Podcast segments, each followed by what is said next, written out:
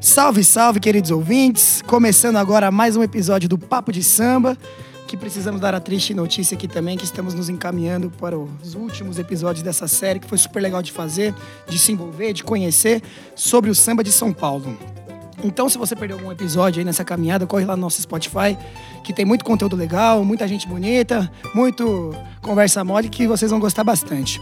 E claro, visto que a gente está encaminhando aí para esse fim, hoje inclusive é o penúltimo episódio, a gente não poderia deixar de abordar aqui hoje uma temática mais popular, mais festiva e que vem ganhando notoriedade na cidade nesses últimos anos. Então hoje a gente vai tratar sobre Carnaval de Rua da Terra da Garoa. E para completar aqui a bancada da resenha, junto com os nossos titulares Talinho Bueno e Mestre Aaron, trouxemos uma pessoa aqui, amigo de outros carnavais, que não só conhece, como vive intensamente esse meio. Fábio Lopes, popularmente conhecido como Fabião ou Presida, né? E hoje também a gente teve a grande sorte e felicidade de encontrar o Chico aqui no traço, que compositor, cantor, renomado no eixo do Brasil inteiro. Então, o Fábio também para apresentar, é, além de sócio com o Chico do Traço de União, casa que inclusive estamos gravando hoje aqui o, o, podcast, é ritmista da Escola da Águia de Ouro, ritmista de diversos blocos na cidade e fundador do bloco Não Serve Mestre, que é um dos expoentes do movimento de retomada do carnaval de rua na cidade. E que fique registrado também que os dois são boêmios profissionais e essa característica muito valorizada aqui no Papo de Samba, viu? Mas então, gente, em nome do Papo de Samba, Fabião, Chico, obrigado demais por estar tá topando e falar com a gente, por abrir o traço todas as vezes que a gente precisou, que a gente ligou para vocês, sempre com uma hospitalidade incrível e como vocês recebem não só a gente, como o samba, né? Então, como a gente sempre começa a nossa resenha com nossos entrevistados, é o seguinte: se vocês pudessem contar um pouco da história de vocês, como começa o seu relacionamento com o samba, se é de berço, se é da família, se é uma coisa que vem mais tarde. Você que é paraense, Fabião, bamba, paraense mais boêmio que eu conheço. Se quiser dar uma palhinha aqui pra gente, como foi esse seu começo, e aí a nossa resenha vai reto. Vamos lá, Gotão. Primeiramente, muito obrigado pelo convite do Papo de Samba. Fico muito feliz em ter sido convidado por vocês para a gente fazer essa resenha aqui, falar sobre samba, falar sobre música. E assim, é, contando um pouquinho, bem resumidamente da minha história, é, eu sou paraense, nasci em Belém do Pará, 1979, estou com 42 hoje.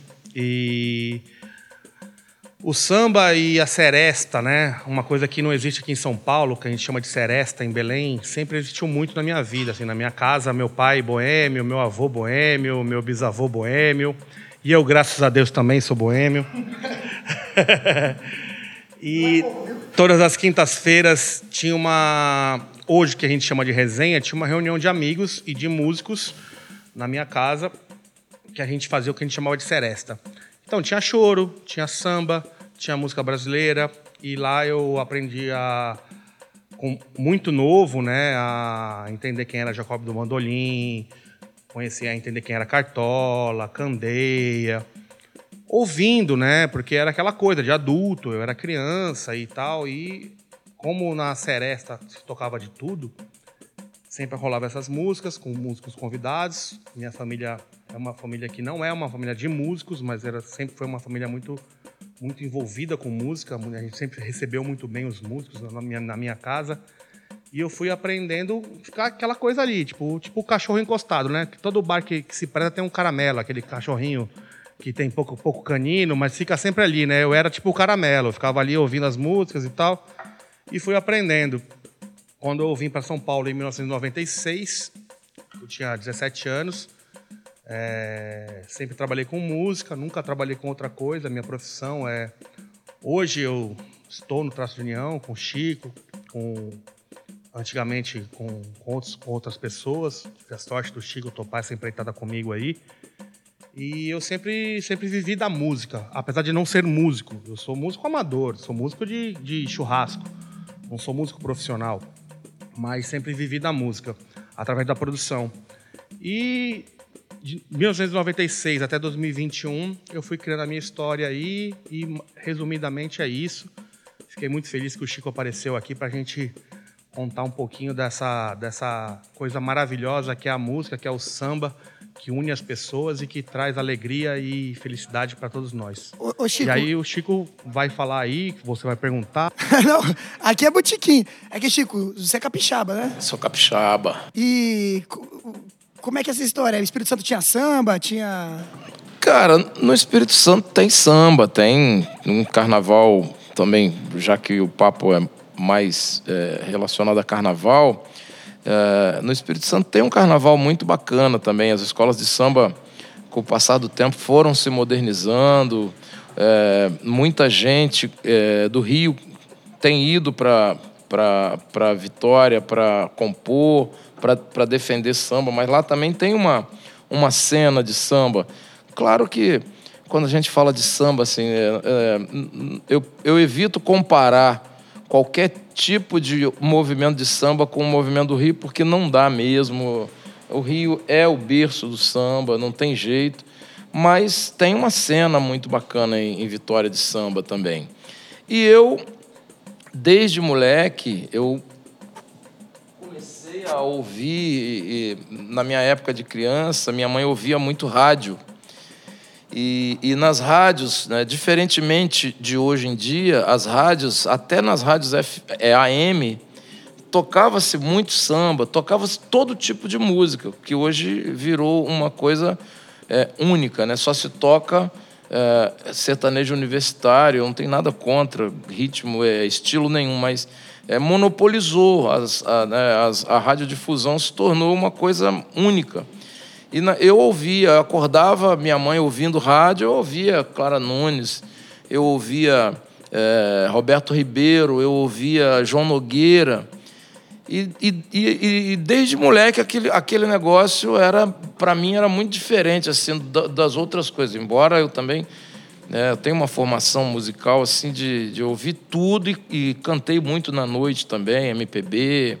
Não que o samba não seja MPB, mas cantava o que se chama de MPB, né? de Javan, João Bosco, é, Caetano, Gil, ouvia tudo isso.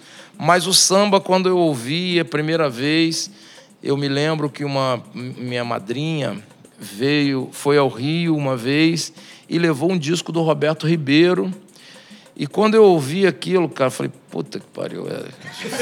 fudeu. Diferente, né? Já era. Não quero outra coisa na minha vida, é isso. É, e me lembro até hoje que tem uma passagem muito engraçada, que dessas pessoas que eu ouvia, que não sabia, que a gente não, não tinha muito contato com os compositores. Alguns compositores dessas músicas que eu ouvia, hoje são meus parceiros, e isso é muito interessante, porque eu não tinha a mínima noção de que isso pudesse acontecer um dia, né? Como eu ouvia Yansan, cadê Ogum? É, é, é, é, Água no Mar, é maré do, do Toninho Nascimento, do Romildo. O Toninho é meu, meu parceiro, tenho vários sambas com o Toninho. Mas isso é legal. E tem uma passagem muito interessante que nesse disco do Roberto Ribeiro tinha uma música é, que chama-se Impetuosa, que eu ouvia. E eu, quando eu fui morar no Rio, já com vinte e poucos anos, é, eu conheci a turma da música e uma vez me chamaram para fazer um samba. E aí eu, a turma, uma rapaziada nova, aí eu, quando foi minha vez de cantar, eu falei, agora eu vou arrebentar, vou cantar um samba aqui que ninguém conhece, bicho vou, porra, vou tirar onda, né? Aí pedi o tom e disse, vai, impetuosa. Aí um cara do meu lado falou assim, aí, Ivo, puxando seu saco aí. Aí eu olhei para aquela figura assim. Quem é você? Eu, eu entendi que o cara tinha falado, e aí, vô? Pensei que o cara era avô dele. E o cara, nada mais, nada menos que o Ivo Lancelotti, que é hoje meu parceiro, mas um cara quando eu era moleque, que eu ouvia aquela música, e eu entendia que samba era preto que fazia. Então, todos os nomes de compositores eu pensava que era preto, né? Aí, quando eu vejo o Ivor, magro pra caramba, branco igual uma vela, eu falei, a música é dele. Eu falei, pô, não, Achei que ia abalar. Não acredito, achando que eu ia abalar, porra. Perdido aqui, cara. e essa passagem eu não, não esqueço, cara. Foi muito legal. E e aí eu fui morar, dei sorte de morar em Niterói quando eu fui para o Rio, e morei numa rua que tinha um bar chamado Campeão, que essa turma se reunia. É, o Ivo Lancelotti, Delcio Carvalho, é, Camunguelo, é, é, é Walter Alfaiate. Puta que pariu. E, e, e, e assim, era um botequim. E eu sempre gostei de cantar e conhecia muito samba, então me enturmei com essa, com essa rapaziada e depois comecei a fazer música com, com alguns deles e tal. Tinha bobinho ali nesse É, porra, cara, puta que era muito legal, foi muito legal. Final dos anos 90, assim, pô, era muito legal. Uns cachaçal, assim, de sair cada história, cara, muito engraçada, que a gente se reunia informalmente e aí ia chegando um monte de maluco no final da noite. Camunguelo chegava, pô, mijava dentro do meu, já mijou dentro do meu carro, doidão. É, chegava com flauta, não? Chegava com ah. flauta. Ia, o samba ia até de manhã e chegava uma hora que o dono do bar falou, gente, eu não aguento mais vocês, vão uma merda, eu vou largar essa porra toda. Aí largava o bar aberto e ia embora, a gente bebia o bar inteiro, pagava pra gente mesmo, e, e depois fechava o bar e ia embora. Queria pedir uma salva de palmas pro Chico Alves. Né? Salve de palmas pro Chico Alves. E, e, e vamos lá, porque hoje a gente tem um episódio sobre o Carnaval de Rua de São Paulo e é muito importante ter também essa perspectiva do Rio de Janeiro, que aqui em São Paulo, quem gosta de samba fica um pouco. Ah, não, o Rio é muito melhor que a gente aqui. Enfim, tem, tem seus fatores, tem seus fatos, mas a gente está discutindo o que, que tem aqui. E aí, indo um pouco na história de formação do carnaval, a gente vê que o carnaval em São Paulo ele começa em 1914 com o cordão do camisa verde e branco com o seu Dionísio Barbosa.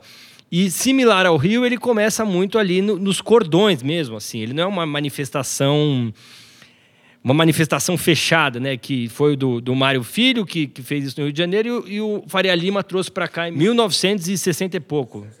60, 67, eu acho. E aí, então, ele já nasce como carnaval de rua. O carnaval nasce como rua e ele vai para o sambódromo e tudo mais. E aqui em São Paulo, a gente tem o, os blocos lá, o Banda Redonda, é, a turma do, dos Farrapados, e a gente tem um movimento da década de 90, que é o, que é o Agora Vai, que é o Ilu, enfim, o Vai Quem Quer, alguns blocos que, que aconteceram antes do, do movimento. Né? Quando a gente fala movimento, é de 2010 para cá que a gente passou de 100 blocos para 600, para 700 e poucos desfiles. Aí, Fabião, eu queria saber de você um pouco como é que foi criar o Não Serve Mestre, por que, que você criou esse negócio e a gente começa assim. E depois vai ter mais pergunta por aí. Vamos lá. É só. São Paulo já tem. Tinha samba antes mesmo de 16, né? Tinha Lava Pés, Madrinha Nice e tal, não sei o quê, mas é a escola de samba, né?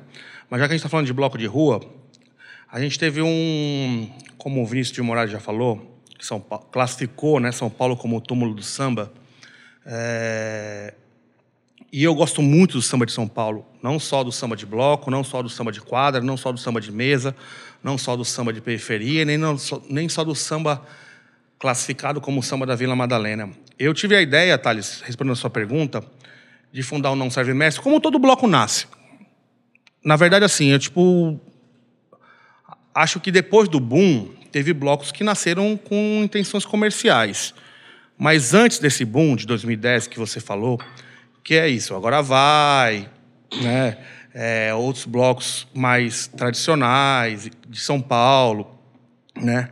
É uma junção de amigos. Mano, o que você está fazendo? Nada.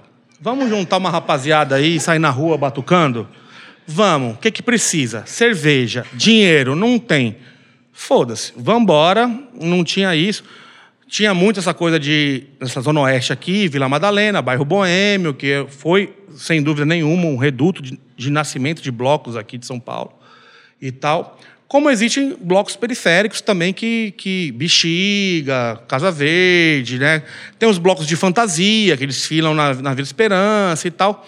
Mas esse, essa retomada dos blocos, a partir de 2010, poucos blocos tinham coragem de fazer algo. Porque, assim, botar um bloco na rua é divertido? É, mas custa dinheiro. Custa alguma coisa. Você tem que, tipo, contratar um carro de som, você tem que, tipo, enfim, custa dinheiro. Não vamos fazer planilha aqui, mas custa dinheiro. Custa dinheiro. E a nossa pretensão era zero. Era zero. A gente saía na Rodésia, na Rodésia, não na Rodésia boa da Vila Madalena, na Rodésia no Mangue, que é o IPTU mais barato da Zona Oeste, aqui, lá embaixo, numa rua sem saída, onde um amigo meu tinha, o Felipe, tinha uma, uma casa, ele falou assim: ah, vamos fazer nosso QG aqui. E não tinha decreto, não tinha guia de regras, não tinha nada. Era assim. Não tinha CT para fechar o. Não tinha CT para fechar a rua. Era você tomando, tomando porrada das vizinhas. Tipo assim, ah, o que, que vai acontecer aqui hoje? É um bloco. Vai acontecer porra nenhuma. Vão mijar na minha calça do caralho. Não, nós vamos sair. Que a gente tem uma autorização aqui que era tipo um negócio que a gente ia na subprefeitura e pegava lá e ninguém perguntava nada. E os dois primeiros anos do Não Serve Mestre foram isso. Era uma brincadeira. A gente, primeiro ano a gente saiu com 12 ritmistas, olha que maravilha. No segundo ano nós saímos com 26, quase dobramos. Olha, uma meta impressionante. 26 tá bom demais. É, porra. E no terceiro ano veio né, a, a, a gestão Haddad e, e quis organizar o carnaval né, e tal. E a gente começou a participar do Manifesto Carnavalista, começou a se envolver realmente com uma, com uma vontade de fazer carnaval organizado. Quando a gente fala de carnaval organizado, não é organizado para os blocos. É organizado para os blocos também, e organizado para quem gosta, foliões, porque se não tiver foliões, não tem sentido ter bloco. Né? E organizado também para a sociedade civil, que tem gente que não gosta de carnaval, mas que moram aonde as pessoas desfilam. Então a gente criou cartinhas, onde levava, olha, vou te avisar, senhora, a senhora mora aqui nessa rua, amanhã vai passar um bloco aqui. A gente faz isso até hoje. Né? Se a senhora não gosta de bloco, assim, vai demorar. Se a senhora precisar ir na padaria, não vai dar. Então estamos lhe avisando com uma semana de antecedência que vai passar um bloco aqui, pelo menos 5 mil pessoas na porta da sua casa. E a gente começou a fazer isso e tal, não sei o quê. A gente desfilava ali e era, era isso, não tinha pretensão nenhuma. Quando a gente foi convidado a se retirar da Vila Madalena. No nosso terceiro desfile, a gente juntou 10 mil pessoas numa rua que cabia duas mil pessoas. E a prefeitura falou assim: mano, seu bloco não cabe mais aqui. Vocês precisam ir para Faria Lima. E aí foi o start que eu falei assim: cara, esse negócio tá tomando uma proporção, uma brincadeira tá tomando uma proporção que a gente nunca imaginou que ia ter. E aí marcas começaram a me procurar. Ah, a gente quer investir em vocês, a gente quer não sei o quê, não sei o que lá. Cara, e o Carnaval de Rua de São Paulo hoje, não o maior, mas talvez, na minha opinião, o melhor de bloco de rua do Brasil, foi foi se foi se foi se profissionalizando na marra. Na marra. Não era uma coisa do tipo, vamos, vamos criar um estatuto, uma diretoria, não, assim, ó, mano, tem muito dinheiro envolvido. Tanto é que vem artistas da Bahia, artistas do Rio, blocos do Rio de Janeiro, consagrados, monobloco, Bangala Fumenga, Kizomba, etc, etc, da Sargento Pimenta. Por quê? Porque São Paulo virou um mercado. Aliás, é, para o samba sempre foi, né? Um, um mercado. Tanto é que vocês estavam contando de algumas ocasiões que os sambistas do Rio e de outros lugares venham para São Paulo para se apresentar, porque aqui São Paulo é uma cidade que, que corre não, muito dinheiro. É, porque é uma cidade ainda. que corre muito dinheiro. Vem né? ainda. É. Eu, eu tenho eu, a primeira vez que eu conheci a Dona Ivone Lara no traço União lá no Largo da Batata, e eu tive e eu sou óbvio fã da Dona Ivone Lara, que Deus a tem em bom lugar. Eu perguntei para ela, Dona Ivone, que honra receber a senhora aqui, não sei o quê, não sei o que lá, era um aniversário do traço. E eu assim, a senhora gosta de cantar em São Paulo? A resposta dela foi assim: aqui a gente ganha muito dinheiro. É, tem uma coisa, é, tem uma coisa que, que, que é muito interessante no Rio, que eu estou vivenciando isso há, há, algum tempo, né? antes de, de vir para o traço como, como sócio. Eu cantei no Bar Samba há alguns anos, Cantei também no, no, próprio traço como, como artista. Tô devendo um cachê para ele até hoje. Devendo... um não, hein? Vários. Na minha conta é um só. Ah, um dia eu vou cobrar. É, tem uma coisa muito, é, é, muito diferente, assim. É, é, no Rio todo mundo acha que é artista, né? Isso é, é foda, cara. Então, é, tá, é tão difícil você é, ser artista no Rio, porque todo mundo acha que é artista. Então, é, não tem essa, essa reverência ao artista no Rio. E tem uma coisa também que é, por, por, por ter, por, pelo fato de estar todo mundo muito acessível, Eu falo assim, pô, eu vejo o Chico lá no, no Samba do Trabalhador. Eu vejo o Toninho Gerais no, no Samba do Trabalhador. Eu vejo o Moa toda segunda ali. Então, quando ele vai fazer um show, por exemplo, no, no Vivo Rio, cara, por que, que eu vou pagar 80, 100 reais no Vivo Rio se eu posso ver por 15 ali? Por que, que eu vou pagar para o Toninho Gerais se eu vejo ele de graça lá no. no, no tá sempre andando, está circulando por ali. Então o Rio tem essa diferença. Em São Paulo, não. Você não encontra o artista em cada esquina como você encontra no Rio. Né? Você não encontra o sambista em, em, em todos os lugares. como Isso faz muita diferença do, do ponto de vista do business. Você vem para São Paulo e se apresenta, o, o, o, o, o contratante paga no Rio. Você é tratado como artista de fato, né? Exatamente. Lá o cara bate, passa a mão na bunda, né? Pô, é meu amigo, todo mundo é amigo no Rio. e a diferença que eu acho de fato do Carnaval de São Paulo para o Carnaval dos outros estados, por exemplo, é que São Paulo ele recebe os outros, os outros estados, recebe de braços abertos. É... Eu tentei, por exemplo, com o meu bloco, que é o Não Serve Mestre, desfilar no Rio, que era um, era um sonho. Falei, porra, eu acho minha bateria boa o suficiente, eu acho meu repertório bom o suficiente, eu acho que a gente tem uma experiência de produção boa o suficiente para desfilar no Rio. E eu tentei. E eu não fui aceito no Rio. No Rio só desfilam blocos do Rio. Em Minas Gerais, só desfilam blocos mineiros. Em São Paulo, não. Em São Paulo desfila qualquer um. São Paulo é tão cosmopolita que aceita a Daniela Mercury, a Cláudia Leite, o Carlinhos Brown. E isso é uma discussão muito complicada, porque assim, esses caras custam um dinheiro grande.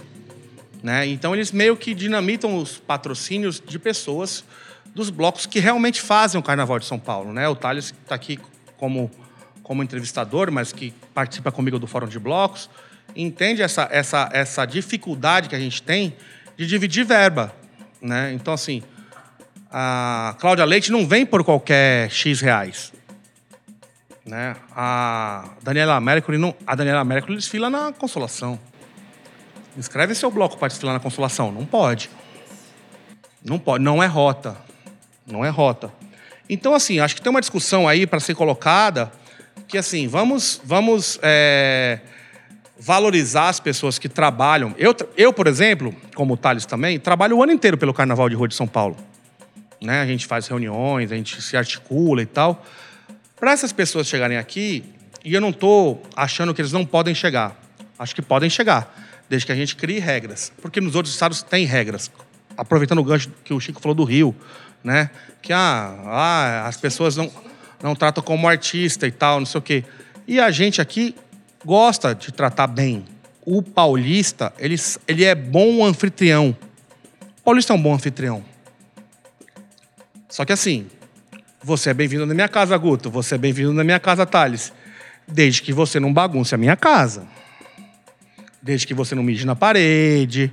Desde que você não dê um tapa na cara do meu filho. Entendeu? Então, o bloco de rua tem muita discussão nesse sentido, né? Não é só a questão dos, da verba, porque os blocos de rua de São Paulo hoje depende zero de prefeitura, depende de zero de verba de, de secretaria. Eles são autossuficientes, autofinanciáveis. Toma preju, mas é autofinanciável. Mas é autofinanciável, porque a gente faz por amor. Sim, né? com certeza. Só que, infelizmente, tem gente aqui que vem, como a gente chama, bater carteira. Né? Então a gente tem que, talvez, aproveitando o espaço que estão me dando aqui, não é uma pergunta, mas já pegando o gancho do Chico, repensar um pouquinho isso, cara. Repensar um pouquinho isso, porque tem muita gente boa fazendo aqui. Tem muita gente boa.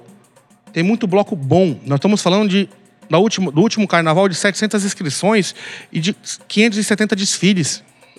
570 desfiles em três finais de semana. Não é pouca coisa. E não é que, igual Salvador, que você pode desfilar até 5 horas da manhã, 8 horas da noite acaba, acaba o bloco. É uma logística, é um planejamento de, de Lollapalooza. Não, Lollapalooza é menos até. Entendeu? É uma festa Entendeu? muito grande, é.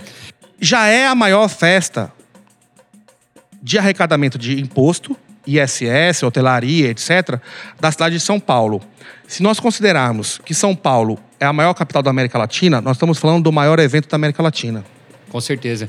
E aí, eu queria aproveitar esse gancho, ô, ô Fábio, que você falou um pouco que a gente recebe é, todo tipo de bloco aqui na cidade de São Paulo e te perguntar: os blocos de São Paulo têm uma identidade? Sim. Ou você acha que tem uma identidade? Tem uma identidade, sim. Eu acho que assim, tem muito bloco que, que faz aquela coisa da festa pro povo, ou seja, toca de axé, a samba, marchinha Tim e tal, Maia. aquela Tim Maia, vou pedir pra você voltar e tal, não sei o quê. Que, que a gente chama de bloco que vai de A a Z. Tem os blocos de samba, que é. Tem os blocos de samba. Tem os blocos que, que eu chamo de que não é uma coisa que eu gosto muito, mas assim, essa é a minha opinião, deixando claro que não é a opinião do Papo de Samba, que chama, que chama de blocos temáticos. Que é tipo, ah, eu vou homenagear o Gilberto Gil, eu vou homenagear a Rita Lee, ah, eu vou hom- homenagear a puta que pariu. Mano, beleza, é legítimo, é legítimo. Mas não é uma coisa que eu acho que, que, que agrega na cultura, entendeu? Por exemplo, a gente tem um dos maiores blocos aqui, de novo, gente, só pra deixar claro, não tô falando mal, que é o Tarado de Você, que é um bloco de Caetano Veloso, entendeu? Mas que basicamente é um, é um bloco LGBTI, mais, eu não sei a sigla, mas me desculpem aí, gente. Mas que é um bloco que, que é isso, entendeu? Então, assim, legítimo. Acho que o carnaval é, é- ele é plural, ele é democrático, ele tem espaço para todas as ideias, entendeu? Mas quando a falta de identidade que você está falando, ela não existe. Porque o que aparece na mídia e o que aparece para a grande massa são esses rótulos.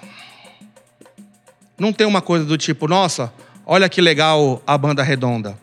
Olha que legal os farrapados, que tem 80 anos de blocos, que sai no bexiga. Olha que legal o Vai Quem Quer. Esse- essas pessoas não aparecem na, na, na, na- na grande mídia. O que aparece é o quê? É o que lota. É a Daniela Mercury lá, é o. Não, não é nem os de fora, não é nem os de fora. Ah, tô- Não, é o Casa Comigo, que seja. Não, o Casa Comigo é um bloco paulista. Sim, exato, exato. É, É, é um, é um bloco paulista. Mas é um bloco. O, o Casa Comigo, por exemplo, é um bloco paulista que nasceu aqui na Vila Beatriz, que é do meu amigo Rafa, que é sensacional. Que é sensacional. Eu, eu não sou contra o Casa Comigo. Aliás, eu não sou contra nenhum bloco. Mas é, é muito importante. o, o Casa Comigo é legítimo. Casa Comigo é legítimo. Eles explodiram? Explodiram. Eles pensaram nisso? Não. Não pensaram nisso assim, vamos, como, como eu falei, eu fundei meu bloco, vamos juntar uns amigos, pintar nossa cara, fazer fantasia e sair numa batucada. Uma marca olhou pra eles e assim, quer dinheiro? Quero. E eles fizeram um puta carnaval e fazem até hoje. Casa Comigo é legítimo, é 100% paulista, Pasmada é 100% paulista, é um monte de bloco 100% paulista. O que eu sou, o que eu gostaria de colocar em pauta e, e no futuro uma conversa é essa invasão de blocos, de fora. Não importa se o cara tá homenageando o, o Fabião do Traço. Ia ser um baita carnaval, Não hein? importa, não importa. Tipo, mano, você tá aqui, você vai nas reuniões, você luta pelo carnaval, você briga pra- pra prefeitura pra, tipo, a gente ter Detran de graça, você briga pra prefeitura pra gente não ter que pagar um monte de, de imposto, você briga pra prefeitura pra gente não ter que fazer uma produção, super mega produção, porque a gente é, um, a gente é batuqueiro. A gente, às vezes, não é produtor de show. Você quer criar um decreto onde a gente tem que ter bombeiro, segurança, extintor. A gente não é produtor, entendeu? Então, eu não sou contra os blocos paulistas e, independentemente de qual que é a proposta deles. Não sou mesmo. Só sou contra, contra, sou mesmo, e pode anotar aí, e foda-se. Tá na rádio. Essa invasão de blocos extra São Paulo, que vem aqui, que não fazem porra nenhuma pelo Carnaval de São Paulo, e vem aqui bater carteira. É isso. Eu só vou fazer uma, um, um adendo aí na sua colocação dos, dos tipos de blocos que você colocou, que tem um que acho que você não citou, que eu gosto muito, particularmente, que são os blocos de fanfarra. Se é que eu posso colocar dessa forma, que são blocos que não tem nada microfonado, que é batucada e metais. E eu acho, eu acho super legal. Não é, não é um é, estilo de bloco é, específico de São Paulo, acho que né, tem em, em todo lugar do Brasil. É, mas acho que é super legal também esse tipo, esse tipo de bloco. Ah, o Tem, maior- tem- o tem maior um carnaval expo- o- bem, bem diverso. Mano, velho, desculpa, você pode dar um tapa na minha cara, mas eu esqueci seu nome. Aron. Aron. Dá o tapão aí agora. Ao vivo. Aron ou Aaron? Aaron. Aaron. É isso. Nós temos o maior exponente nesse tipo de, de, de bloco, que é a Charanga do França. Entendeu? Que é um bloco recente também, né? O, não é um França. bloco mais tradicional, não é tão antigo, mas assim, que é, um, que é o Thiago França, que assim, fala, Thiago, Não dá mais pra você sair no centro, naquela ruazinha que cabe. de- Eles saem no mesmo lugar. Temos o Manada, temos as meninas lá. Vai me faltar a memória agora, que é só de meninas. Pagu? Ah, não, não. Não. Não, não. Não, o Ilu é outra coisa. sa- Aliás, o Ilu é o único bloco que sai na sexta-feira de carnaval. Porque a prefeitura entende que carnaval é a partir do sábado. Né? E o Ilu, a gente brigou como fórum, inclusive assim, tipo, ele sempre sai na sexta-feira de carnaval. Porque paulista trabalha muito, né? Acha que sexta-feira é dia útil. Mas sexta-feira de carnaval é sexta-feira de carnaval. inclusive, é, o Ilu é um bloco desse, mas tá me faltando. Obscênicas. As obscênicas é um bloco de mulheres que, que é nesse formato. Batucada, sopro e tal. Que são fenomenais. Como, por exemplo, você citou Casa Comigo. O Rafa fundou uma, uma fanfarra. Entendeu? Que também vai me faltar o nome agora, mas daqui a pouco eu vou lembrar. Você tá ruim de memória hoje, Fabião? É muito nome, né? É isso, assim. Só que o Carnaval de São Paulo, por exemplo, tem regras muito, muito, muito fechadas que, que não fazem, por exemplo, acontecer um fenômeno no Rio, por exemplo, que é o boitolo. O boitolo sai da casa do caralho, acaba na puta que pariu e demora oito horas, cinco horas pra acabar. E quem, quem, colar, quem colar com uma caixa lá pode tocar, quem colar com um tamborim pode tocar. Aqui não, aqui a gente tem. Que é engessado. Aqui é engessado. A gente tem uma hora de concentração e quatro horas de desfile. E se você passar cinco minutos, tem alguém com um crachá da prefeitura falando assim: a gente vai te multar. E se não, da, e se não da polícia? Entendeu? É isso. Ô, Fabião, é que você tava falando, eu me lembrei até de, dessa, dessa questão de, bater- de blocos que bate carteira. E aí eu acho que vale São Paulo, Rio e uma perspectiva de Brasil, assim. Até me lembrei aquela frase do, do Bumbum Praticumum, aquele samba do Império, que fala super escolas de samba S.A., super alegorias, escondendo gente bamba, que Beto covardia. Sem Braço e Aloysio Machado. Coisa- Meninos novos. Não, e aí assim, eu tenho impressão, um dilema, né? Essa questão do- dos blocos que batem carteira e acabam tendo um- uma. Isso, de novo, levando para um, pra um contexto Brasil. Acabam tendo mais destaque midiático. é, esses blocos. E assim, eu não queria perguntar, esses blocos mais bate-carteira. São blocos que são, de certa forma, porta de entrada para uma pessoa conhecer como é que funciona o carnaval de rua, já que é uma pessoa que não gosta, não gosta muito de samba, não conhece lá, ou é um bloco que, de certa forma, pode esconder e, e- e se sobrepor a blocos tradicionais de samba? Vamos lá, Gotão, eu entendi a sua pergunta e eu vou te responder com muita, clara, muita clareza. É, assim, eu, eu classifico hoje é, ritmistas de bloco. Eu sou cria de escola de samba.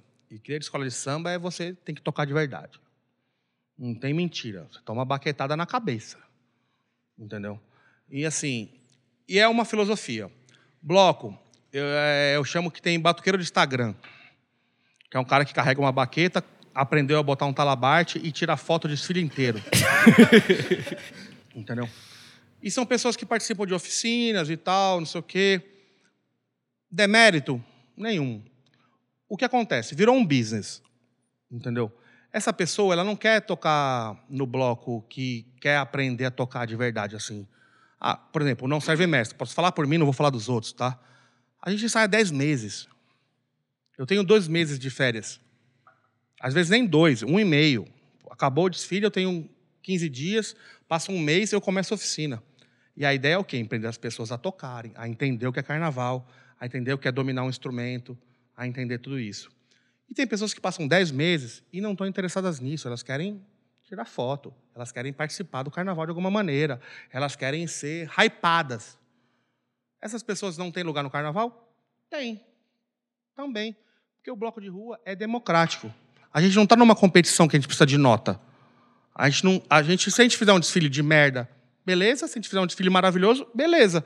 Não vai acontecer nada. A gente não vai ser rebaixado, a gente não vai perder verba, não vai acontecer nada. Aí vai da, de cada direção de bloco fazer o que você quer, o que você não quer. Respondendo a sua pergunta, o que eu acho dessa coisa de bate-carteira é isso. Tem muita gente que vem aqui e fala assim: ah, eu vou tocar no Bloco X do Rio, que eu não vou falar o nome aqui para não ser polêmico.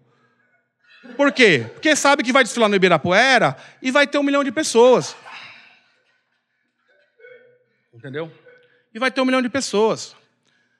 Os caras não querem desfilar no Bexiga, os caras não querem desfilar na Vila Madalena. Os caras, ah, mano. A gente quer. A gente A quer gente muito. que é A sambista, gente quer, é, a gente que é sambista quer. Mas não, beleza, eu vou lá pagar uma mensalidade X e vou desfilar no bloco tal. E ele não vai desfilar? Ele pagou, meu compadre. Ele vai desfilar. Toca mal, toca ruim? Vai desfilar. Vai desfilar. E, e deixa eu conectar esse ponto aí, que já vai pro, pro clímax aí. Você ouvinte que veio, quer falar, o que, que o Papo de Samba tá falando de business, de bloco de carteira? Tudo tá conectado aqui. É o seguinte, você vê alguma diferença? Escola de samba, o ritmista da escola de samba, o, o povo que frequenta escola de samba, é, da turma que frequenta bloco e toca em bloco? Sim, comunidade. Comunidade. Comunidade é uma coisa que é muito, muito diferente em relação a bloco, em relação à escola de samba. Por exemplo, eu sou ritmista do Águia de Ouro. Eu entendo que eu sou da comunidade Pompeia, Vilango Brasileira, Bica de Pedra, aonde eu tenho meus amigos, aonde eu frequento. Eu não moro lá, mas aonde eu frequento, aonde eu sou bem quisto, aonde eu sou bem recebido. Então, assim, tem uma coisa de comunidade, uma coisa de, tipo assim, ô Fábio, você não vai tocar surdecendo, você vai empurrar carro. Eu vou empurrar carro. Eu acho que também tem outro fator aí, Fábio, diferente do que você fala do bloco, que não tem avaliação e não tem nota, não tem nada, na escola de samba tem. tem. Então, na escola de samba, bicho, não entra, quem não sabe não entra. Fa vou falar do Rio. Eu, São Paulo assim também. Eu já vi. É, é, é ali tem uma seriedade foda, assim, de, é, os, os mestres de bateria, o diretor de bateria, esses caras ficam atentos a tudo. Eu já vi nego tirar, assim, sai, você tá doidão, não tá. Sai. E sai mesmo. Pé, pé. E, não tem, e não tem conversa. Sai, sai mesmo, bicho. Então, diferente do bloco, que se fizer, se, se, se tocar errado, não tem na escola de samba, o jurado está ali e um décimo que ele tira. Se um, se um, cara, se um cara daquele errar uma, uma, uma, uma, uma baquetada daquela e per, se a escola perder um décimo. Perde o carnaval, né? E ele perde muito mais do que isso. É, perde o carnaval. perde a vida. Mas é isso, a, é, a, é, a diferença. É, é, muito sério. Eu vejo, eu vejo que é, é, é, pô, nos ensaios da Vila Isabel, que eu participo, porra, é, é, é de uma. É, disciplina. Os, os, caras. É uma disciplina fora de série. Assim, o nego tá atento a tudo, tudo. O mestre lá é o macaco branco ainda, né? É. Mas é isso, assim, a diferença básica é uma é uma competição e a outra é uma diversão. Ponto. É Ô, Chico, você que é, frequenta todas as rodas do Rio de Janeiro, compositor de samba enredo, Vila Isabel, o último agora, você, frequenta blocos de carnaval? Porque até pegando essa gancho que o Talinho perguntou, dessa questão do ah. público, né? Porque às vezes tem muitos sambistas que, que estão no dia a dia do samba, mas eles não têm muito esse, essa conexão com, com o bloco de rua, às vezes não tem muita afinidade, é, eu, por esses motivos. É a Mariana Schneider. Eu, eu, eu, eu, eu gosto de carnaval de rua, mas não gosto de bloco, não gosto de muita gente. No, é, o, o, Bola Preta, um milhão de pessoas, cara, não, não dá, eu não consigo. Então, no Rio tem uma coisa interessante que é o bloco que nego forma. Cinco malucos ali vão, ah, fazer um bloco, fez na hora e e sai todo mundo doidão. Inclusive, tem uma coisa muito, muito engraçada, que o Alfredinho, do Bip Bip, morreu no sábado de carnaval, onde nós estávamos começando a cantar, e era a, turma do Bip. E, e, e, e, o Alfredinho morre no sábado de carnaval, exatamente na hora que a gente ia começar a cantar. Então foi todo mundo para o Bip Bip. E fizemos o bloco no Bip Bip. O velório do, do, do, do Alfredinho foi no Bip Bip, e. Ele morreu no elevador, né? É, não, ele morreu num apartamento, ficou preso dentro do elevador, morto duas é, horas. É. é. o Alfredinho, até nisso, ele, ele aprontava. É um trabalho, né? E aí o que aconteceu? Na segunda-feira foi o velório. E o velório foi no Bip Bip. Tá o caixão do, do, do Alfredinho dentro do Bip e a gente tocando lá. Aí passa um bebum e fala: caralho, esse bloco é foda, hein, bicho? Cara, esse morto aí tá parecendo morto mesmo. Ele estava morto. E ia ser a coisa mais engraçada do mundo. Dentro do cemitério. Gurufim de verdade. Foi um blocaço dentro do cemitério, levando o Alfredinho pra, pra, pra ser enterrado. E Eu queria só fazer um pedido aqui pra vocês. Se eu morrer, me enterrem assim, por favor. foda. Vai ter então, batucada. Por favor, né? O Rio tem os blocos Só tradicionais. isso, só né? isso. O, o cacique, que é, é, Bafo é- da é onça. patrimônio do, do, do Rio. O bafo da onça, o bola. É. Eu vou, ó, eu vou, ó, Fabio, eu vou até discordar de você num, num ponto aí. que é a questão de, da gente é, dividir é, a- as escolas de samba de blocos, porque são realmente coisas muito diferentes hoje em dia. Mas acho que tem uma coisa em comum que é muito legal desses dois mundos, que é mesmo quando você está numa escola, quando você está num bloco, por exemplo, você pode não ter um jurado te dando nota. Mas você vê os foliões em volta de você, aprovando ou desaprovando, né? curtindo ou não curtindo. E eu acho que isso é uma coisa muito legal. Óbvio que não é um grau tão rigoroso quanto de um jurado que vai, pô, uma virada lá, uma caixa vai reto, o cara vai canetar. É diferente. Mas tem uma coisa em comum também, porque na avenida, uma das sensações mais gostosas que tem é quando você entra com a escola e você vê que a escola, de fato, levanta o povo, né? levanta as arquibancadas. Isso, isso acho que também é, ajuda a- a- o, o sambista a, a, a ver sentido naquele esforço que ele faz do ano inteiro de estar trabalhando, de estar compondo, de tudo. Porque, pô, um samba teu que chega e levanta a avenida, não é, porra... Porra, você não tem ideia do que é a emoção. É, e- Não, e- quase isso- morre. Não é E, e isso, isso eu acho muito legal, por mais que seja, né, no, no fundo, bem diferente e tal, mas tem essa coisa que eu acho que ainda o samba é, é muito feito pro, pro povo, e pro povo levantar, e pro povo curtir. Então, eu acho que isso é, isso é bem legal. Acho que eu nem discordei de você, mas assim, é só eu- colocando eu, o ponto eu, cima. concordo com você. A única, o único porém que eu coloco, o parênteses que eu coloco na sua colocação, concordo 100%, é que assim, a única diferença, e de novo, é, é uma competição. A IMB é uma competição. Então, por mais que o cara da Mocidade Alegre ame o samba da Vai Vai, ele não vai cantar. Ele vai cantar o samba da escola dele, entendeu? Esse fenômeno de levantar o IMB, levantar Sapucaí, nós temos em muitos anos de carnaval pouquíssimos exemplos que todo mundo cantou um samba de uma escola única. Temos pouquíssimos exemplos. Eu conto no dedo de uma mão e sobra dedo. Entendeu? Porque é uma competição. Então o cara assim, puta, eu amo esse samba, ele tá cantando na cabeça. Mas ele não vai gritar a plenos pulmões, porque ele sabe que ele está ajudando a outra agremiação que não é a agremiação dele. Na rua é diferente. Na rua a gente está ali prestando um entretenimento gratuito, popular, maravilhoso, genuíno, Sem rixa nenhuma. sem ninguém. rixa nenhuma. Tanto é que, tipo, cara, eu não toco em outras escolas de samba porque eu não tenho tempo. Mas, mas eu tenho muitos amigos que tocam na minha escola de samba que tocam em outras escolas de samba. A diferença é, nós estamos ali por um amor, por uma paixão, porque a gente gosta muito daquilo. E a gente quer fazer a coisa acontecer.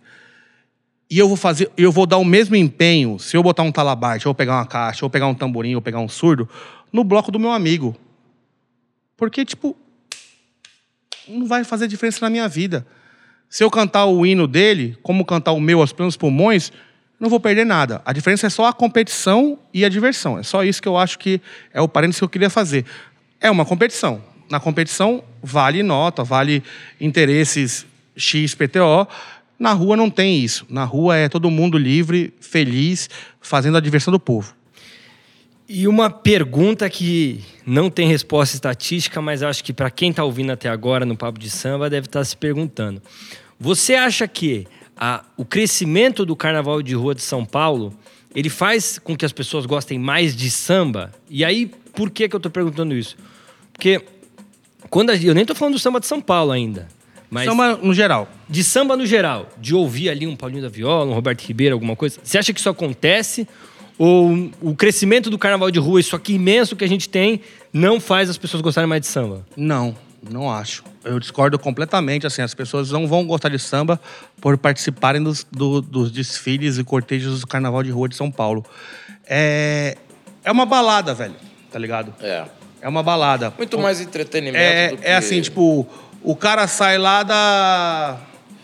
de Emelino Matarazzo, pega duas, duas integrações de metrô, ele vem aqui com um dinheirinho que ele pode tomar uma cerveja, 3 por 10 e ele vai pegar umas pessoas, ele não tá cagando pra música, entendeu? Ele não, ele não tá preocupado se aquilo ali tem um, um projeto artístico, ele não tá preocupado se aquilo ali tem uma, uma, uma direção. É entretenimento, Uma, né? uma dire- é um entretenimento. É assim, é como se você fosse vender um show no Espaço das Américas. E vai quem gosta daquilo. Quem não gosta, não vai. Eu não acho que as pessoas vão se engajar no samba pelo desfile dos blocos de rua, até porque os blocos de rua não tocam só samba. Eu pegar um- uma pergunta que você fez pro Chico. Na verdade, o Chico comentou do- de blocos tradicionais como o Cacique, enfim. E, de certa forma, 2010, quando você começou lá com... 2010 mesmo, Fabião? É, O Não eu, Serve? Não, não serve começou em 2014. 14, desculpa. E eu já, mas eu desfilava já com outros blocos a partir de 2010. Não, mas assim, digo, porque s- praticamente o Não Ser Mestre acompanha desde o início esse boom carnavalesco da cidade. Você tinha blocos de referências tradicionais quando você começou? Não, em Não São tinha? Paulo, em São Paulo não. Em São Paulo não tinha blocos porque assim, infelizmente, o paulista, ele era aquela pessoa até pegando um gancho da resposta anterior, ele queria um entretenimento. Então ele era aquele cara que ia pra Bahia, é o cara que ia pro Rio, é o cara que não ficava no carnaval em São Paulo. Porque os blocos de São Paulo, eles não, não proporcionavam espetáculo. São Paulo não proporcionava espetáculo. E não era- era legal estar aqui. não era legal estar aqui. Ele não era. Ele, ele não ele não estava sendo visto, ele não estava sendo notado. Depois da retomada de 2000, 2000, 2010 para frente um pouquinho, 2013, 2014, São Paulo começou a, a ser um, um eixo turístico. Tanto é que a gente teve um dado lá no site de. de Foda-se, vou falar aqui, depois vocês cortam, o Decolar, que o maior destino do carnaval de procura de- durante o carnaval era São Paulo. Entendeu? E era Recife, era Salvador e era o Rio, que eram os três polos. A diferença que eu acho de São Paulo é que, assim, Recife, por exemplo, manteve a sua tradição lá. É o frevo, é o forró, É o maracatu. tal, É, é é, o maracatu, né? É, é Olinda e tal, não sei o quê. O Rio, o samba, né? Tradicionalmente o samba. E São Paulo, essa coisa como São Paulo é mesmo, cosmopolita. E aqui tem axé, aqui tem frevo, aqui tem maracatu, aqui tem a porra toda. Então o pessoal fala assim: por que eu vou pra Olinda só ouvir frevo? Por que eu vou pro Rio só ouvir samba? Se eu posso ir pra São Paulo ouvir tudo isso junto. Entendeu? E eu acho que essa foi a mudança de chave do, do Folião pra vir pra São Paulo. Entendeu? Ou para ficar em São Paulo, que seja, né? Ah, e o próprio Paulista ficar em São Paulo. É isso, é Sabe isso que mesmo. O Rio também teve, teve esse fenômeno há, há, há pouco tempo e, e, e- as pessoas passaram a, a, a- ficar no Rio. Porque teve um, um período aí, sei lá, de menos de 10 anos para cá, é, que o, o carnaval de rua de do Rio ficou esvaziado, cara. As pessoas saíam muito, porque o carnaval da Bahia estava muito forte naquela época. O carnaval, é, é, as pessoas iam muito para a região dos lagos é, e saíam do Rio. De um tempo, passou um tempo, os blocos foram se estruturando, foram surgindo esses blocos temáticos, e isso passou a reter muito mais as pessoas, o carioca no Rio, além da chegada do turista. Também muita gente do Rio que saía passou a ficar. Isso é, a gente reparou, é, sei lá, de 10 anos para cá, isso, esse fenômeno aconteceu. É, eu, acho isso bastante interessante, é, porque eu acredito mesmo né, que até também já tive no Rio algumas vezes no Carnaval, e aqui em São Paulo também acontece muito, muito bloco, muito diferente, muita coisa, tudo que você quiser achar, assim como o Fábio colocou agora. Mas teve um crescimento muito grande, eu acho, pelo apreço, né? Do, do povo gostar mais do carnaval de rua, ou gostar mais do carnaval de rua de novo. Né? E você tem alguma coisa em mente, assim, por que que, por que, que isso aconteceu? Será que é por, por conta de uma de, de tempos mais sombrios em que o povo busca ali um, um afago? Ou, ou é porque simplesmente é uma coisa de moda? O, o- que, que aconteceu? tem- eu acho que teve, que- o- eu acho que teve, por exemplo, é, o, o, o, o enfraquecimento, assim, é, do ponto de vista da mídia, né? Do Carnaval de Salvador, que, que era aquela coisa do axé muito, muito presente, que de uns anos para cá não se divulga tanto mais. Teve uma época que era assim, é, Carnaval era o Fortal, né? O Carnaval de Fortaleza ficou muito forte. O, o- o Carnaval de Salvador, com, o, com a onda do axé ficou muito forte, então muita gente ia. Os blocos do Rio é, a, começaram, a, não tinha bloco temático, há 10 anos, não tinha tanto bloco temático. Começaram a surgir o, o, os do Beatles, do, do Van, do, né? do, o, tinha o Simpatia, tinha o Imprensa, tinha o. Mas é, é, o, o, o, o surgimento de vários tipos de, de bloco, de todas as matizes, até da, de, de funk, de, da Anitta, de, da Preta Gil, isso tudo foi, passou assim, pô, para que, que eu vou sair? Né? As pessoas passaram a ficar mais. Agora, é, o, o, carnaval das escolas de samba, ele se manteve igual, cara. Não teve nem, a, nem acréscimo, nem decréscimo de público, não, porque a Sapucaí é, é assim, é, é, é foda. É, lá, como, né, como o AMB é também aqui em São Paulo, Chico, assim. Só que o que eu acho em relação aos blocos de rua é que existem projetos e existem coisas genuínas. Por exemplo, é, o bloco da Preta Gil, ele não existe o ano inteiro. Ele existe no carnaval. Não, só no carnaval. O bloco da Anitta. Da Anitta. ela não faz um show do tipo. Ou em julho vai ter um show do bloco da Anitta. Não existe. Existe no carnaval. Porque ela sabe que no carnaval tem verba para isso. É... Mas é um formato micareta. Esse formato micareta, de abadá, Sim. de corda, de, de camarote na rua. Sem dúvida. Que em São é Paulo, por exemplo, não existe e, se Deus quiser, nunca vai isso existir. É um ponto, isso é um ponto muito importante do Carnaval nunca vai de São existir. Paulo e até do Carnaval Porque, do Rio. assim, é, o Carnaval de Rua de São Paulo ele é gratuito, democrático, horizontal, ele é para quem quiser. Quando eu falo que eu, ah, eu tenho restrições a essas pessoas que vêm de fora, mas eu fico pensando às vezes, Thales, assim, quando é que uma pessoa que mora lá, sei lá, em Ermelino Matarazzo, vai ter oportunidade de ver um show da Cláudia Leite, que custa sei lá quanto, que eu nunca fui num show da Cláudia Leite, mas deve custar algum dinheiro. Ele não vai ter essa oportunidade. Ah, mas ela vai desfilar de graça não sei aonde. Essa pessoa vai vir. Sim. Então isso também é cultura, isso também é válido, isso também é, é, é legítimo. É... Quando é que uma pessoa que mora na, sei lá, em Guaianazes, vai poder ver um show da Daniela Mercury, ou da Ivete, ou da Anitta, ou de quem, quem, quer, quem quer que seja. Porque eles não têm grana para isso. Mas eu vou ver na rua de graça. E são, o Carnaval de São Paulo proporciona isso. Proporciona isso.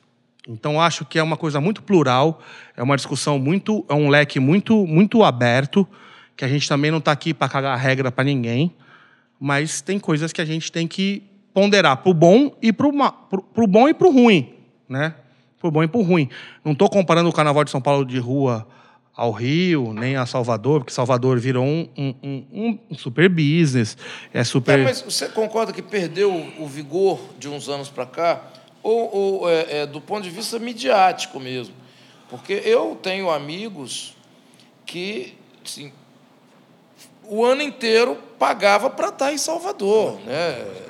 pagava para estar em Salvador. E não era barato. E não era barato. E, e, e essas pessoas também. Então, vão, mas essas, pessoas, essas pessoas não vão mais lá, Chico, porque abriram outras possibilidades. Sim. Essas pessoas Sim. iam para Salvador, porque assim, se eu quero ver a Ivete, é em Salvador. Se eu quero ver a, a Cláudia Leite, ou o Araqueto, ou a puta que pariu, é em Salvador. E eu tenho que pagar um abadá de 3 mil reais para ficar numa corda ali. Não tinha outra oportunidade no carnaval. Hoje existe. Então essas pessoas pararam de viajar por quê? Porque existe opção. E São Paulo deu essa opção. Tem muita opção. São Paulo deu essa opção. Não foi Rio, não foi Minas, não foi Recife. São Paulo deu essa opção para a população. Ah, eu vou ter que pagar uma abadá de 3 mil, comprar uma passagem, uma hospedagem, vou gastar 5 pau. Quem que faz isso, cara? Quem faz isso é quem tem condição. O povo não faz. É como meu pai sempre me ensinou. Quem tem, quem escolhe partido de direita e esquerda é classe média para cima. O pobre não. O pobre escolhe quem põe, quem põe feijão na mesa dele. E no carnaval é a mesma coisa. O carnaval é para o povo. Genuinamente nasceu do povo e é do povo.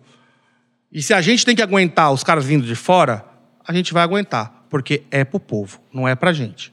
E o Fabião, até mais comentário assim, que eu tava refletindo aqui com tudo que foi dito o, muito nessa linha de povo, assim, às vezes São Paulo, essa questão que você até comentou, putz, o pessoal trabalhando muito, aquela coisa mais individualista, de certa forma. E o carnaval de rua, ele tem uma coisa simbólica que é você tomar a rua mesmo, né? Que é uma coisa que a gente não vê tão presente aqui em São Paulo. Não, por exemplo, você vai para o Rio de Janeiro, você vê muito mais os botiquins ali ocupados, de certa forma, na rua mesmo. E esse crescimento do, do, de, do carnaval de rua de São Paulo tem essa coisa mais genuína, até filosófica, de, de você ver o povo na rua, de tomando o seu espaço público, de aproveitando. É a de ocupação, expressão né? popular, é ocupação. Ocupação, Guto. Assim, Nessa linha de. o Chico pode falar bastante sobre isso, porque ele, ele comandou uma roda durante alguns anos lá, chamada Samba do Peixe, que eu tive a oportunidade de uma vez, uma vez lá, e ele, nem- eu nem conhecia o Chico e tal, passei rápido, que é na Rodovidor, né, Chico? Que assim, é, nos outros lugares, em São Paulo, se você for fazer um samba aqui na Frade de Coutinho, você tem que ir Quanto de alvará que não tem que Você ter? tem que ir na subprefeitura de Pinheiros, pagar uma taxa, que não é barata, Esperar um mês. e esperar um mês para poder fazer um samba aqui na rua. No Rio tentaram fazer isso, Entendeu? não conseguiram. E no Rio, não. Na gestão do, do Marcelo Crivella, Entendeu? Você, a tem, ideia você, tem que, era- você tem que pagar uma taxa, um, uma, é a chamado, autorização para fazer samba na rua. é chamado é, alvará provisório.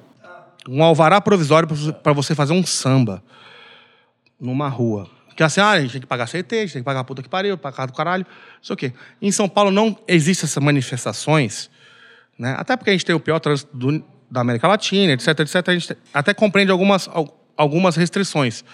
No Rio não tem. E assim, essa ocupação da rua, de você falar assim, cara, eu lembro até hoje, eu falei pro meu filho, eu morava em São Bernardo, eu peguei um metrô e falei, e filmei, eu falei assim, olha que lindo, cara, a escada rolante do metrô tá cheia de purpurina. Porque o paulista vai pra rua. Quando você deixa o paulista ir pra rua, ele vai, ele ocupa. Se você falar pra ele assim, mano, não é da hora você fazer xixi na, no poste, ele pega a fila do, do banheiro químico, todo cagado, caralho, a quadrilha, ele pega a fila. Tem uns vagabundos que não, mano. Sempre tem. né? Mas assim, mas se você pegar, 80% pega. Entendeu? No Rio, não, essa cultura, por exemplo, de ter coisa na rua, eu não sei, por exemplo, o Chico pode falar melhor isso, assim. Não, não sei se você teve que ir na prefeitura pegar uma vara para fazer seu samba. Tentaram fazer isso na, na gestão do Marcelo Crivella. Ah, vamos ter que legalizar as rodas de samba de rua, os eventos de rua vão ter que ter alvará provisório. Não conseguiram, cara. Porque, é, é- é- é porque tem tantas que o cara interdita uma, tem mais dez. Interdita dez, tem cem. E as pessoas se rebelam contra isso, porque isso é uma vocação do Rio para o bem e para o mal. Porque, ao passo que você também faz muito essa coisa na rua, você acaba esvaziando os espaços. vicia, galera. É, os Ninguém quer espaços- pagar pra- Ninguém, ninguém gosta de pagar também. Por isso, E música tem custo, né? o artista acaba tendo que buscar outras formas de, de se remunerar. E ai do filho da puta que, que fizer um samba aqui na frente. Que eu tô em São Paulo e aqui é assim que é. E aqui vai na prefeitura. E- e deixa, deixa, deixa eu falar uma, uma, uma- Temos um consenso aqui, que eu acho que até o Chico concordou de tabela, que o, o crescimento do carnaval de rua não faz as pessoas gostarem mais de samba. Não, isso é certeza. Não. Não faz. O que, que, que a gente, como é, não serve mestre, acadêmicos 9 de julho, bloco do Pequeno Burguês, fazer um parênteses aqui, que tem cursinho popular, oficina de bateria da nossa Pequeno amiga Burguês Agatha, é que não Zona tá- Norte ali, né? Zona Os Norte, mesmos, nossa gente boa pra caralho. Agatha aqui, que é, que é porta-voz, que não tá presente. O que, que a gente pode fazer para as pessoas gostarem mais de samba? Porque isso aqui é o papo de samba, né, velho? Se for para tocar outros ritmos, a gente não vai ficar aqui. Thales, é muito, é muito difícil você botar, você botar por fórceps uma coisa que a pessoa não quer digerir, cara. Entendeu? É uma coisa muito. tem que gostar ou, tem, ou tem que gostar. Assim, o samba, eu vou te falar uma coisa. Ele te toca em algum momento da sua vida. Não importa se é com 12, com 17, com 28, com 59 ou com 60 anos. Em algum momento você vai ouvir um samba e aquele, aquela, e aquele samba vai mudar a sua vida. Entendeu? Eu falo que ser sambista eu me considero sambista, eu não sou músico. Calma, não dá toda essa resposta ainda, depois você vai entender por quê. Tá bom, mas assim, mas eu acho que as pessoas não, não os blocos, as escolas de samba, elas não vão não vão doutrinar pessoas a gostarem de samba. Elas podem participar daquilo em algum momento do, do seu ano, em algum período do seu ano, porque aquilo, aquilo interessa para elas naquele momento. Mas durante o, o, o resto do ano, elas não vão viver o samba, entendeu? Não dá para doutrinar. Ou o samba te toca de alguma maneira e você entra no samba, o samba não vai entrar em você. você entra no uma, samba. Uma diferenciação também, cara, que para mim é, é, muito nítida. Assim. Samba de escola de samba e samba que é o que a gente faz aqui. São coisas muito diferentes, cara. Samba de quadra, samba de rua e samba de, samba de Anhembi. É, é, é, a mesma coisa, mas não é. Não é. O cara que tá, ah, quer aprender a tocar um, lá, um tarol, alguma coisa, ele quer para protagonizar. Na verdade, Participar, ele né? quer protagonizar, porque é isso pessoas têm necessidade de protagonizar. E é do ser humano. Mas ele não, ele não entrou na filosofia do samba mesmo. Ele não fez. Como eu falei que lá, é, o que a gente pode fazer para mudar isso? Fazer uma coisa é, ao longo do ano, mas não só com samba enredo, realmente com samba. Aí você apresentar para as pessoas quem são, o que é o samba. E aí ensinar, porque uma, você aprende a, a tocar tarol, você aprende a tocar surdo, mas você aplica para. Quando você sabe, você aplica para qualquer tipo. Né? Você vai tocar um, um samba enredo, você vai tocar um, um samba dolente. A, a, a, a técnica é a mesma. Mas aquelas pessoas que procuram blocos, que procuram essas. Essa, elas, elas estão interessadas em fazer aquilo naquele momento. Elas não são efetivamente do samba, de cara, quero, quero tocar um cavaquinho para fazer uma roda de samba, para me apresentar, ou para fazer. Eu acho que a diferença é essa, e cara. Pode vir a ser, mas não é esse o motivo. Pode vir a ser. É, e eu, eu, eu, só nem... vou adicionar no, no, Eu achei muito bonito o que você falou, Fabião. É, que a, né, as pessoas, em algum momento da vida, o, o, o samba vai tocar elas. Então, para o que a gente faz aqui na rua, eu pelo menos torço que para poucos, mas alguns, para que a gente consiga, no momento dos nossos desfiles, né, tocar o coração dessas pessoas. Porque eu acho que, tudo bem, tem uma, tem uma multidão ali, mas pode ser que em algum momento, um ou outro, a gente conseguiu tocar o coração e por si só eu daria como objetivo cumprido isso aí, né? Mas mestre, mestre, é isso, tá ligado? Sim, porque eu tenho uma, uma camisa que eu ganhei do Thales do Acadêmico, acadêmico do 9 de julho, que é quando vocês fizeram o tema do Bezerra. E eu uso ela até hoje com muito orgulho. É... Cara, talvez esse momento seja esse, seja o desfile de vocês. Quando eu falo que em algum momento o samba vai tocar as pessoas, pode ser o desfile de um bloco, pode ser o desfile de uma escola, pode ser um, um samba com três pessoas no bar ouvindo. Pode ser esse momento. A gente não pode parar de fazer samba. É uma Entendeu? coisa legal. A gente exemplo, não pode parar de fazer o samba. O Cacique de Ramos, ele, ele se apresenta no carnaval como bloco. Três né? dias seguidos. Mas ele, mas ele tem lá a quadra que tem eventos de samba o ano inteiro. Então as pessoas têm uma ligação do samba no carnaval, mas tem um. As escolas de samba, por exemplo, é, o samba se, se distanciou das escolas de samba de uma tal maneira que hoje você, é, eu, por exemplo, sou autor do samba da, da, da Vila Isabel, eu chego na escola, ninguém me conhece. Eu chego na escola, ninguém me conhece. Ah, Aí chega a rainha de bateria. A Sabrina os, os holofotes mudaram. O holofote que deveria ser para quem efetivamente faz. Né? Não existe protagonismo. Ninguém quer saber quem é o autor daquele samba que está embalando a escola. Chega a rainha de bateria, uau, tudo para lá. Mas são valores invertidos. São valores invertidos, mas é uma realidade das escolas de samba. Eu recentemente tive uma discussão, alguns anos, com, com o Ney Lopes, que ele falou que é, ele, ele, ele, ele fez uma fala que eu não concordei, e eu penso muito nisso. Ele, falou Discordar do Ney Lopes tem que ter moral, hein, Chico? Mas no segue aí. aniversário. Só o Chico Alves pode fazer isso. Ele falou o seguinte: é, para mim, é, sambista que não tem escola não é sambista. Eu falei, opa, alto lá. Alto lá, porque. Então você está dizendo que o samba acabou com a geração de vocês. De lá para cá, você me aponte um sambista que tenha relação com a escola. Me aponte um que tenha relação direta com a escola. O último Como que eu lembro foi o Cartola. vocês têm. é, é, você tem é, é, Monarco da Portela, você tem é, Anescazinho do Salgueiro, você tem é, essas pessoas ligadas. é, Zé Luiz do Império, Seu Tantinho, né? Tantinho da. Con- me, aponte um mais novo que tem uma relação direta, assim, Fulano do Império. O Alves de Vila Isabel. Eu gostaria muito de ter essa relação com, as com a escola. E quantos e quantos. o- O Toninho Gerais tem relação com a escola?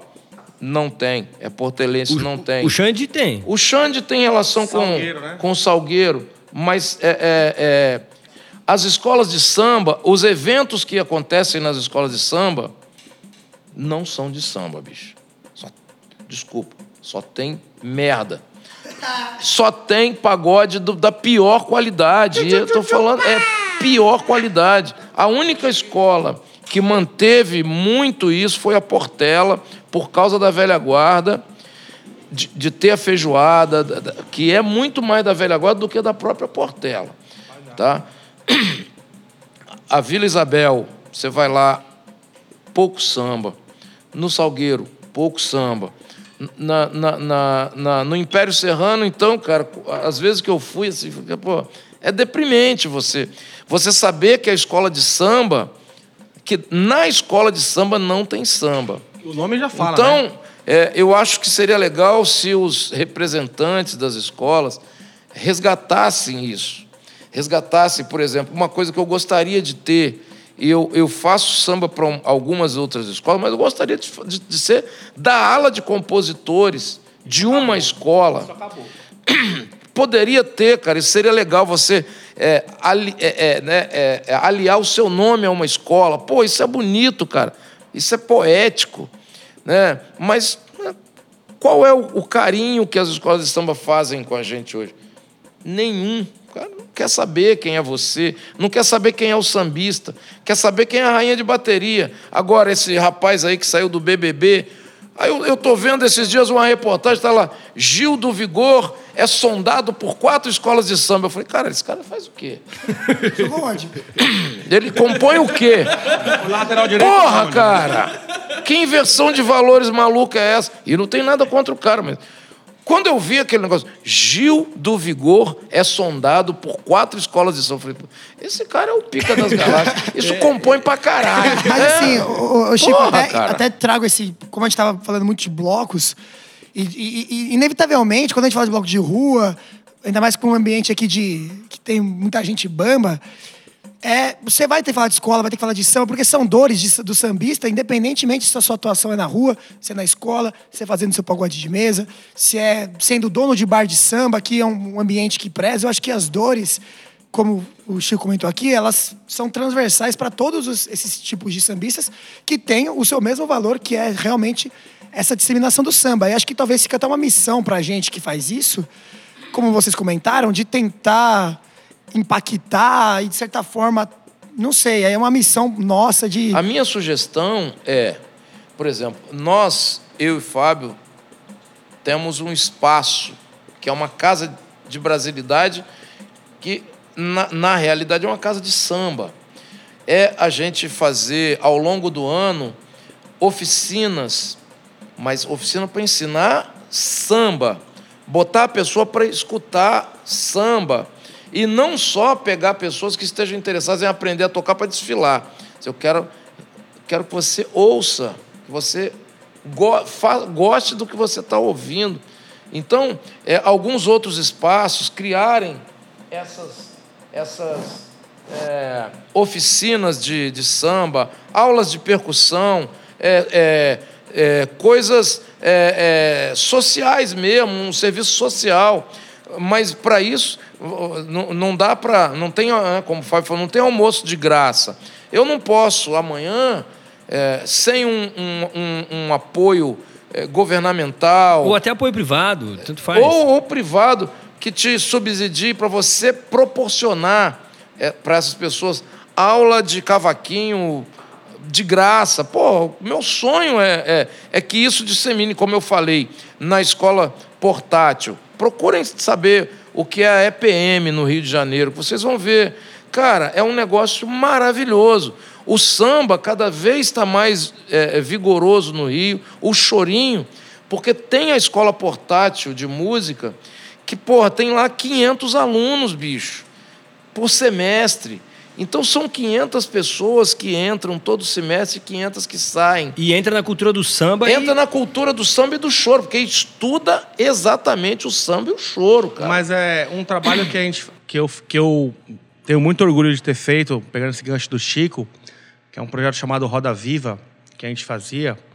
Era justamente que isso. Que nós vamos retomar. Que a gente vai retomar. Só esperar acabar a gente vai retomar pandemia, no traço. Vamos retomar. A, a, após a pandemia acabar era justamente isso, assim, chegar lá era assim, mano.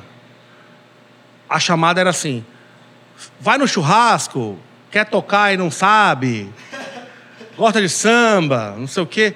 Mas era isso, cara. Nós, nós tínhamos 100 pessoas que não tinham a menor ideia quem era o Nelson Cavaquinho, quem era o João Nogueira, quem era Beto Sem Braço e tal. Mas assim, a gente vai ensinar você a tocar pandeiro, a gente vai ensinar você a tocar tantã, a gente vai ensinar você a tocar marcação, a gente vai ensinar você a tocar agogô, tamborim. E essas pessoas entravam no universo do samba e era um negócio que durava o ano inteiro, que são oficinas, que é aquela coisa que, que você falou, mestre, assim, tipo, como é que a gente impacta as pessoas a gostarem de samba?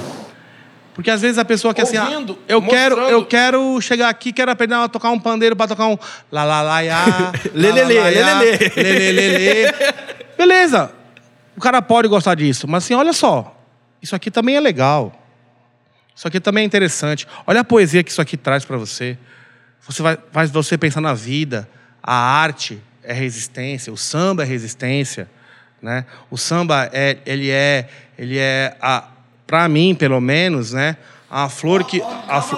Vó, calma, segura isso aí. Mas vocês estão tão demais, eu não posso falar. Segura isso aí, censurado. Eu vou aí. chegar já. Vai chegar já, vai volta, chegar voltando, voltando nesse projeto, era isso, cara. A gente fazia pessoas que nunca ouviram falar de, desse, desses compositores ou dessas músicas e aprenderam a gostar. E são pessoas que hoje frequentam samba, que chamam pessoas. Por... E assim, é uma bolinha de neve, né?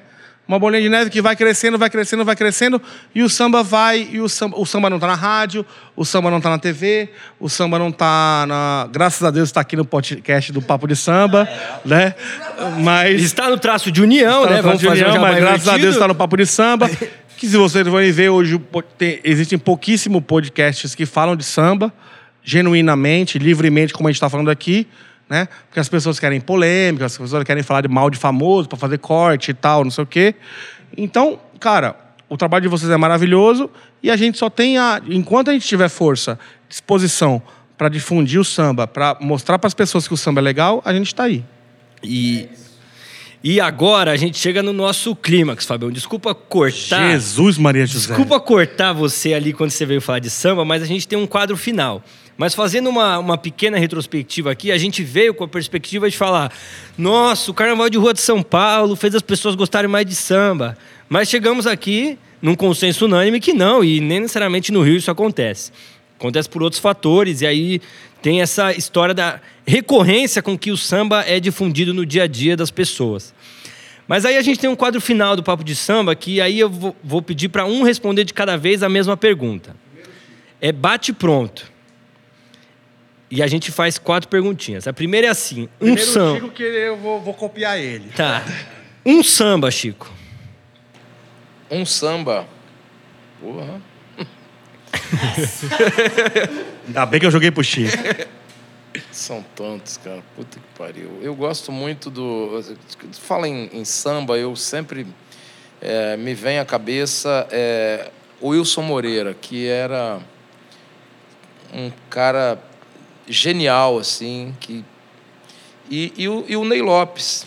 Eles têm um samba que chama-se Efumogedê, E essa música tem uma, uma, uma, uma, uma, uma, uma passagem que diz o seguinte: é, Efumogedê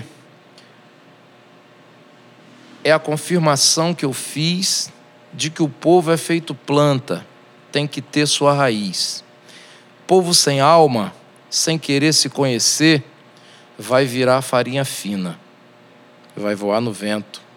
Efumogedê. Nota aí, papo de samba, nota. Fabião, e a Você, Ribeiro, Fabião, você tem o samba, um primeiro, samba. viu? Chico, Chico, Chico deixou ruim pra mim agora, hein? Mas um samba, um samba que me toca muito, é... chama Tristeza do Sambista. Já do filme que fala assim: Eu não sei declamar que nem o Chico, então eu vou tentar cantar com a minha pífia voz.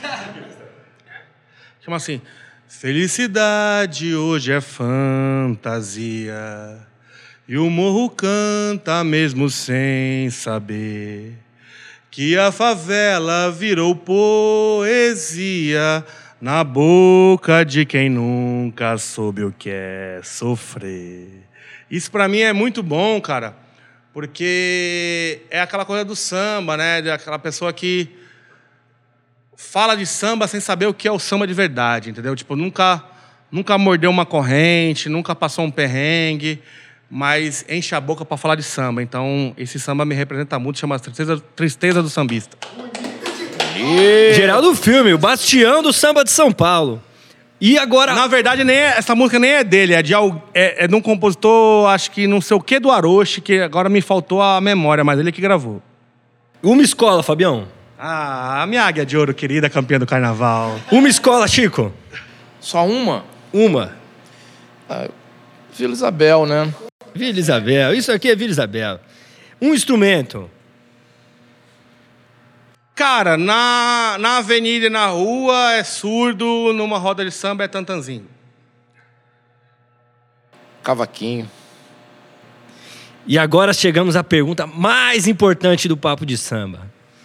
Fábio, o que que é o samba pra você? Puta merda. Cara, eu, eu tentei contar isso umas três vezes antes de vocês me cortarem e agora acho que eu não vou conseguir falar tão bonito como eu tava tentando falar naquela, naquela hora. Desculpa. Mas assim, é, o samba pra mim, ele é um, ele é um lifestyle, entendeu? É, eu não sou um, um, um ótimo percussionista, eu não sou um compositor, muito menos um cantor, mas o samba pra mim é você viver o samba, é você entender que o samba está na sua na sua vida tão importante como um filho está na sua vida, entendeu? É você lutar pelo samba, é você entender que o samba ele mu- muda a vida das pessoas, como mudou a minha, mudou muito a minha vida. É, Muitas vezes eu pensei em desistir e o samba me trouxe de volta, assim, sabe? Tipo assim, mano, você não pode sair do samba, você não pode desistir do samba, porque o samba nunca desistiu das pessoas. Porque quando eu estou em casa, ou quando eu estou no carro, ou quando eu estou com meu fone de ouvido, o samba me traz alento, o samba me traz disposição, o samba me traz alegria, o samba me traz felicidade, o samba me traz muitas sensações. Tanto é que eu tenho uma hashtag que eu uso há muitos anos, chama Samba da Minha Vida. E o samba da minha vida é na rua, é na, no AMB, é na roda de samba, é no traço de união, é ajudando alguma pessoa a arrecadar alimento para uma comunidade. Então, o samba é um, um, um modus operandi para mim. Isso é viver o samba. Eu gosto muito, gosto muito de acreditar que o samba ele é um jeito de entender a um modo de ver a vida um modo de ver a vida. A gente aprende com os antigos, a gente tem que respeitar os números baixos e tentar, no mínimo, no mínimo, do mínimo, do mínimo, tentar respeitar a história daquelas pessoas que tomavam porrada quando carregavam pandeiro na rua, é, que respeitar as tias antigas que faziam samba no terreiro quando acabava o candomblé.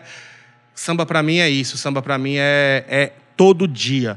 Não é o samba de sábado, não é o samba de domingo, não é o samba de cerveja no balde. É um samba que você acorda na segunda e dorme na segunda. Isso é viver o samba. Para mim, Fábio Lopes é isso aí. Puta que Do- E falou que não tava inspirado, É, hein? pelo amor de Deus. E você, Chico? O Fábio chegou chegando, hein? O que é o samba?